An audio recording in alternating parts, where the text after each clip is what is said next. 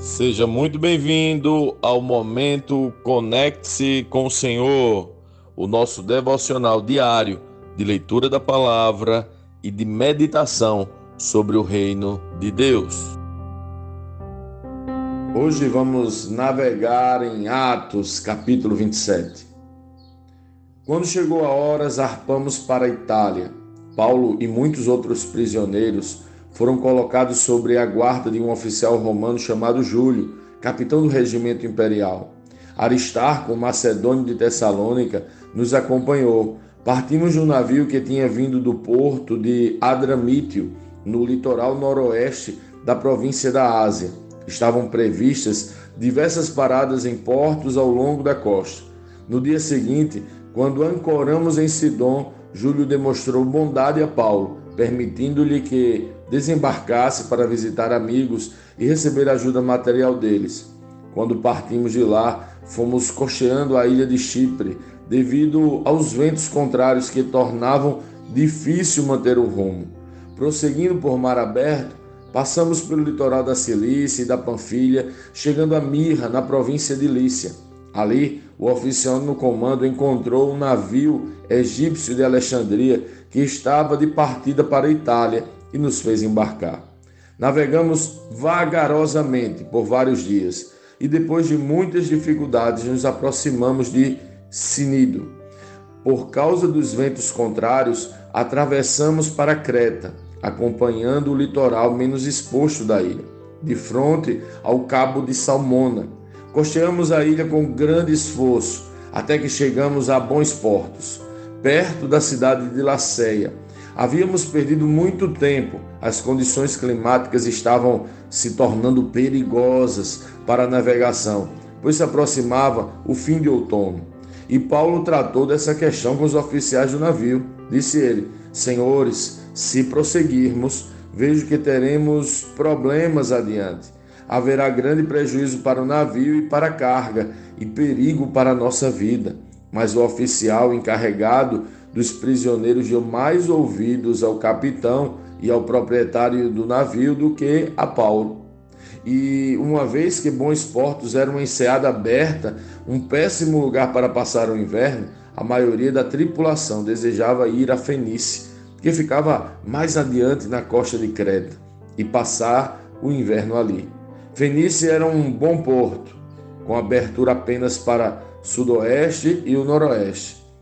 Quando um vento leve começou a soprar do sul, os marinheiros pensaram que conseguiriam chegar lá a salvo. Por isso levantaram a âncora e foram costeando Creta. Mas o tempo mudou de repente, e um vento com força de furacão, chamado Nordeste, soprou sobre a ilha e nos empurrou para o mar aberto. Como os marinheiros não conseguiam manobrar o navio para ficar de frente para o vento, desistiram e deixaram que fosse levado pela tempestade. Navegamos pelo lado menos exposto de uma pequena ilha chamada Cauda, onde com muito custo conseguimos içar para o bordo o barco salva-vidas que viajava rebocado. Então os marinheiros amarraram cordas em volta do casco do navio para reforçá-lo. Temiam ser arrastados para os bancos de areia de Sirte, diante do litoral africano por isso, baixaram a âncora flutuante para que o navio desacelerasse e deixaram que fosse levado pelo vento. No dia seguinte, como ventos com força de vendaval continuavam a castigar o navio, a tripulação começou a lançar a carga ao mar. No terceiro dia, removeram até mesmo parte do equipamento do navio e o jogaram fora. A tempestade terrível prosseguiu por muitos dias escondendo o sol e as estrelas, até que perdemos todas as esperanças. Fazia tempo que ninguém comia. Por fim, Paulo reuniu a tripulação e disse: Os senhores deveriam ter me dado ouvidos no princípio e não ter deixado bons portos. Teriam evitado todo este prejuízo e esta perda. Mas tenham bom ânimo. O navio afundará, mas nenhum de vocês perderá a vida Pois ontem à noite um anjo do Deus a quem pertenço e sirvo se pôs ao meu lado e disse: Não tenha medo, Paulo. é preciso que você compareça diante de César e Deus, em sua bondade, concedeu proteção a todos que navegam com você. Portanto, tenha um bom ânimo. Creio em Deus, tudo ocorrerá exatamente como ele disse. É necessário, porém, que sejamos impulsionados para uma ilha. Por volta da meia-noite, na décima quarta noite de tempestade, enquanto éramos levados de um lado para o outro do mar Adriático, os marinheiros perceberam que estávamos perto de terra firme. Lançaram a sonda e verificaram que a água tinha 37 metros de profundidade. Um pouco depois, lançaram a sonda novamente e encontraram apenas 27 metros. Temiam que, se continuássemos assim, seríamos atirados contra as rochas na praia. Por isso, lançaram quatro âncoras da parte de trás do navio e ansiavam que o dia chegasse logo, dando a entender que iriam lançar as âncoras da parte da frente. Os marinheiros baixaram o barco salva-vidas na tentativa de abandonar o navio. Paulo então disse ao oficial no comando e aos soldados: Se os marinheiros não permanecerem a bordo, vocês não conseguirão se salvar. Então os soldados cortaram as cordas do barco salva-vidas e o deixaram à deriva. Enquanto amanhecia, Paulo insistiu que todos comessem. De tão preocupados, vocês não se alimentam há duas semanas, disse ele. Por favor, comam alguma coisa agora, para seu próprio bem, pois nem um fio de cabelo de sua cabeça se perderá. Em seguida, tomou um pão, deu graças a Deus na presença de todos, partiu em pedaços e comeu. Todos se animaram e começaram a comer. Havia um total de 276 pessoas a bordo. Depois de se alimentar, a tripulação aliviou o peso do navio mais um pouco, atirando ao mar toda a carga de trigo. Ao amanhecer, não reconheceram a terra, mas viram uma enseada com uma praia e cogitaram se seria possível chegar ali e atracar o navio. Então cortaram as âncoras e as deixaram no mar. Depois afrouxaram as cordas que controlavam os lemes, levantaram a vela da frente e foram rumo à praia. Mas o navio foi apanhado entre duas correntezas contrárias e encalhou antes do esperado. A parte da frente se encravou e ficou imóvel, enquanto a parte de trás, atingida pela força das ondas, começou a se partir. Os soldados queriam matar os prisioneiros para que não nadassem até a praia e depois fugissem. O oficial no comando, porém, desejava poupar a vida de Paulo e não permitiu que executassem seu plano. Ordenou aos que sabiam nadar que saltassem ao mar primeiro e fossem em direção à terra. Os outros se agarraram às tábuas ou pedaços do navio destruído. Assim, todos chegaram a praia em segurança.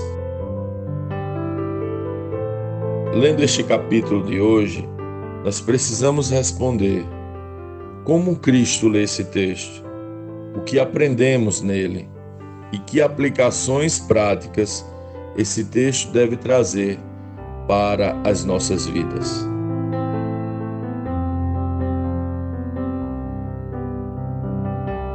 O que podemos aprender nesse texto? Paulo estava indo de navio para a Itália para ser julgado. Era um prisioneiro no navio que possuía mais de 270 pessoas entre tripulação e outros presos. Uma terrível tempestade atinge o navio. O que aprendemos com Paulo aqui? Aprendemos que homens de Deus têm conselhos de vida. Paulo teve uma palavra de sabedoria e revelou, antes de partir, que se continuassem a viagem teriam grande perda. Paulo os aconselham, mas aqueles homens experientes no mar não deram ouvidos a Paulo. Afinal, o que Paulo sabia sobre mar? Os homens tolos são assim. Desprezam os conselhos de homens de Deus, se acham experientes e capazes de julgar o caminho. Os tolos acreditam demais em si mesmos e não conseguem ouvir a palavra de sabedoria que tantas vezes é derramada através de homens de Deus. Você é um tolo ou um sábio? O sábio não é quem sabe falar, mas quem sabe ouvir. Aprendemos que homens de Deus estão conectados o tempo todo, mesmo na tempestade. Eram dias difíceis, muito difíceis. Lucas diz que todos já haviam perdido toda a esperança. Dias de tempestade no mar não foi fácil. Onde Paulo estava conectado com o Senhor e recebendo dele direção e consolo. Mesmo no meio do barulho das ondas, Paulo ouviu o anjo do Senhor. Quantas vezes em momentos difíceis nos desesperamos, ficamos ansiosos e tão aflitos que nos esquecemos das promessas, nos esquecemos do lugar secreto onde podemos ouvir Deus. Os homens tinham perdido a esperança, mas Paulo estava seguro no lugar secreto. Onde você fica quando a tempestade está forte? O que aprendemos nesse texto? Aprendemos que homens de Deus se importam com as pessoas. No meio de tanto desespero, Paulo ofereceu uma palavra de calmaria. Apresentou Deus que servia e deu pão todos os homens da embarcação. Ele poderia ter se preocupado apenas consigo mesmo, mas foi generoso, mesmo em meio a tanta aflição.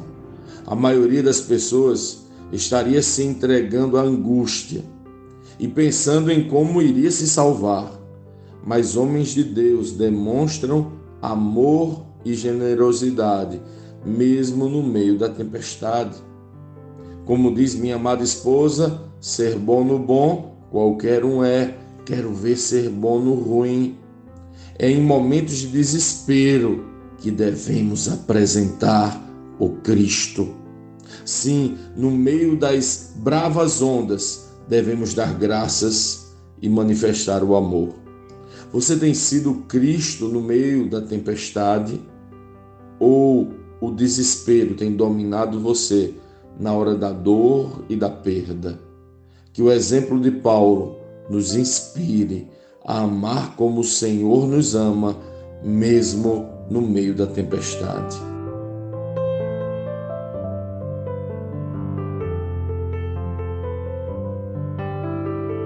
Sim, que bom ter você neste devocional e poder compartilhar o Evangelho. Mas, como sempre dizemos, o texto de hoje, o texto de cada dia, tem muito mais para oferecer, muito mesmo. Nosso objetivo aqui é te influenciar a parar um pouco e ler o texto bíblico, pois acreditamos que cinco minutos de vida na palavra podem transformar completamente uma vida. Que Deus te abençoe leia, medite, comente, pergunte e adore o Senhor no seu lugar secreto. Conecte-se com o Senhor.